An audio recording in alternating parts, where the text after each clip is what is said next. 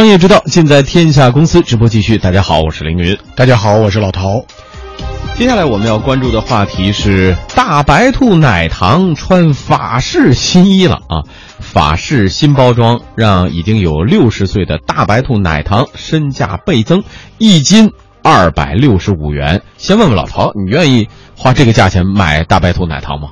我觉得我很勉强，很勉强，不太会买。虽然我对大白兔有特别美好的记忆，但是花这么高的价格来买一个糖，还是有点不甘心，对吧？我觉得还是有点。哎，我们来看看为什么能卖到这么高的价格啊？大白兔奶糖携手法国时尚品牌叫阿尼呃叫阿尼亚斯贝啊，这个是个名牌了，推出了一叫限量珍藏版的兔子外形的礼盒，是由法国设计师打造的。有樱花粉色和蒂芙尼蓝色两款可供挑选，口味上呢，除了传统的牛奶味的，还有红豆沙味的，可以来选择。根据包装上的提示啊，每盒新包装的大白兔奶糖大约是二十五粒，单价就算了一下，大概是两块六一块那么普通版的大白兔奶糖每颗的价格是。两毛五，也就是说，换上了法国外衣之后，大白兔奶糖的价格涨了九倍。大白兔生产厂商，嗯，冠生园是光明食品集团的子公司。光明新闻发言人潘建军就说：“这是老字号的一次积极尝试。大白兔品牌啊，在这个保持原来的这个包装产品外呢，又采用了就是一种新的这个包装产品。”新的包装产品的市场的价格呢，也提高了不少，这个附加值呢得到了提升。那么这应该说是光明食品集团下这个老字号品牌啊，创新它的商业模式的一种探索。那么这款产品上市以后呢，从生产单位冠生园集团反馈情况来看呢，市场是供不应求的。那么这款产品的这个推出渠道上，大家也比较关心。那么在渠道的推出上呢，我们也进行了一些尝试。这里边呢，有我们光明食品集团的专业零售通路，比如第一食品，也有包括在我们上海中心城区的一些高端的商圈的一些通路，还有一些我们是这个网购的，通过网络渠道来购买的这个老字号品牌的创新啊，商业模式的创新，应该是有前途的。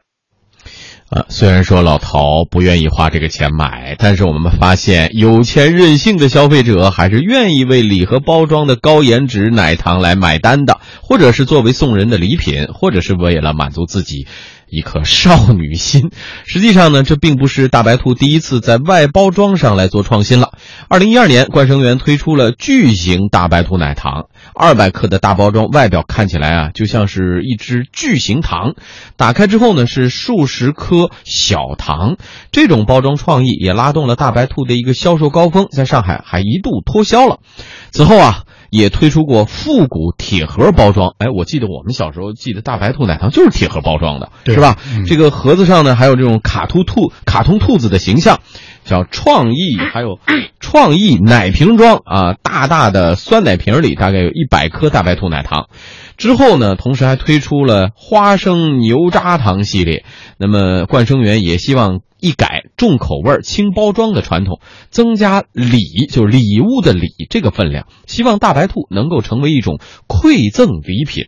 现在大白兔和法国的设计师品牌阿尼亚斯贝啊联合推出了这个高端系列。刚才说了，消费者还是有愿意买单的，但是这能不能成为一个？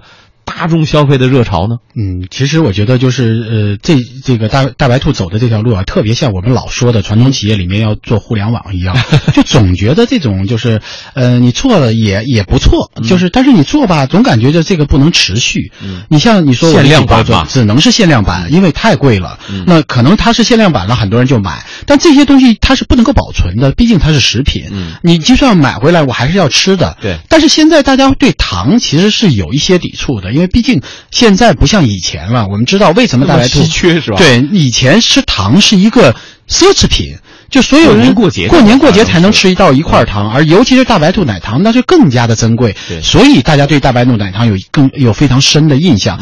但是现在大家对糖的摄取量是有限制的，所以这个时候你无论怎么样换包装，它还是在吃糖。那这个就是有点有点就是有点就是还是对很多人来说，它不是一个必需品。嗯，所以我觉得其实能不能，如果要是又要要换一些东西的话，能不能把这个品牌当做一个一个。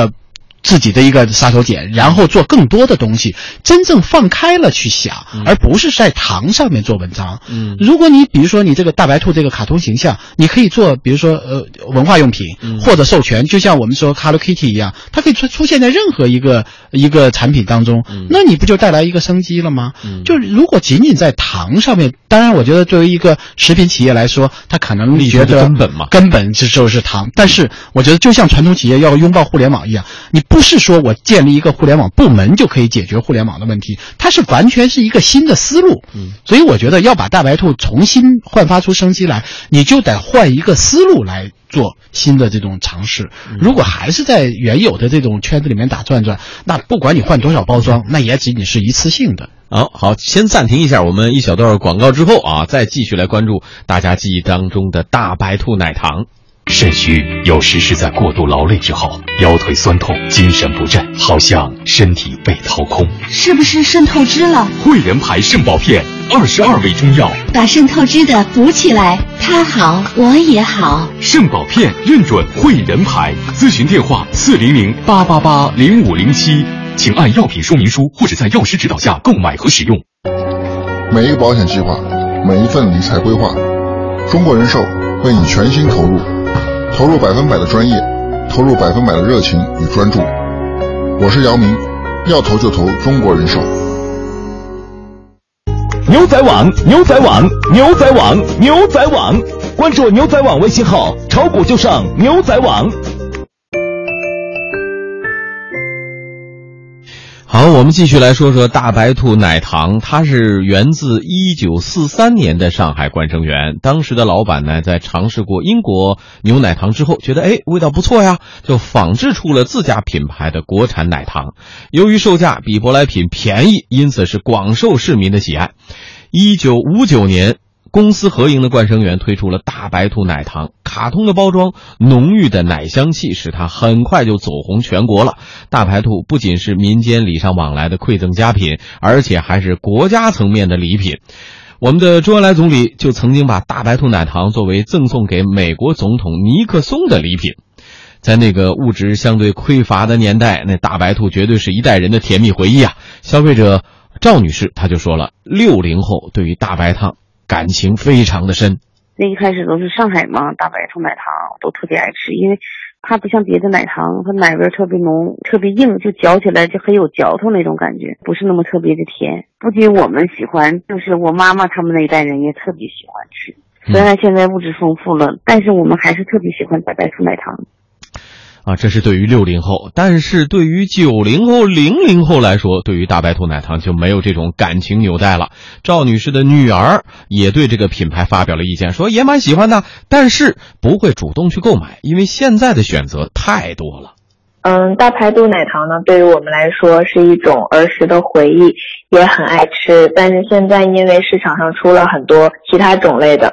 嗯，比方说东南亚的软糖，然后日本的奶糖，欧洲的巧克力，相比之下会觉得大白兔奶糖会比较遥远一点。就过年的话呢，爸妈还是会买一些放在家里去吃，然后但是我要是平时的话，自己就想不起来去买它。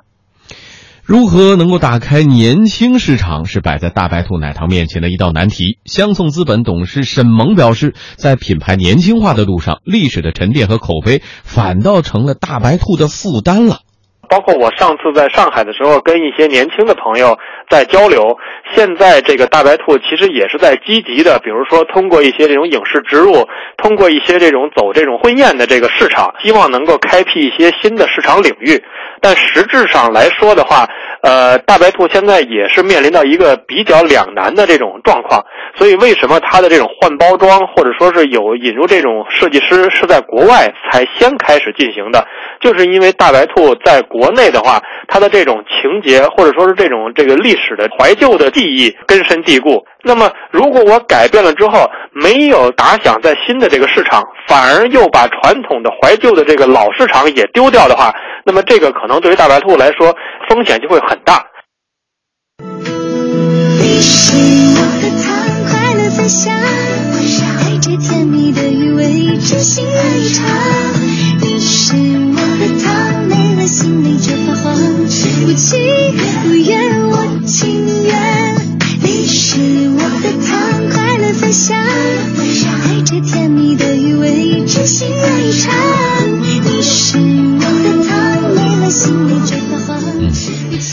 确实呢，大白兔一直在为打开年轻的人的市场而努力。现在大家听到的这首歌啊，就是他们与偶像明星金莎合作的《你是我的糖》。此外呢，大白兔也在很多的影视剧当中做了广告植入啊。不过咱们听听这些影视剧的名字，他们就知道啊，想打开年轻人市场难度有多大了。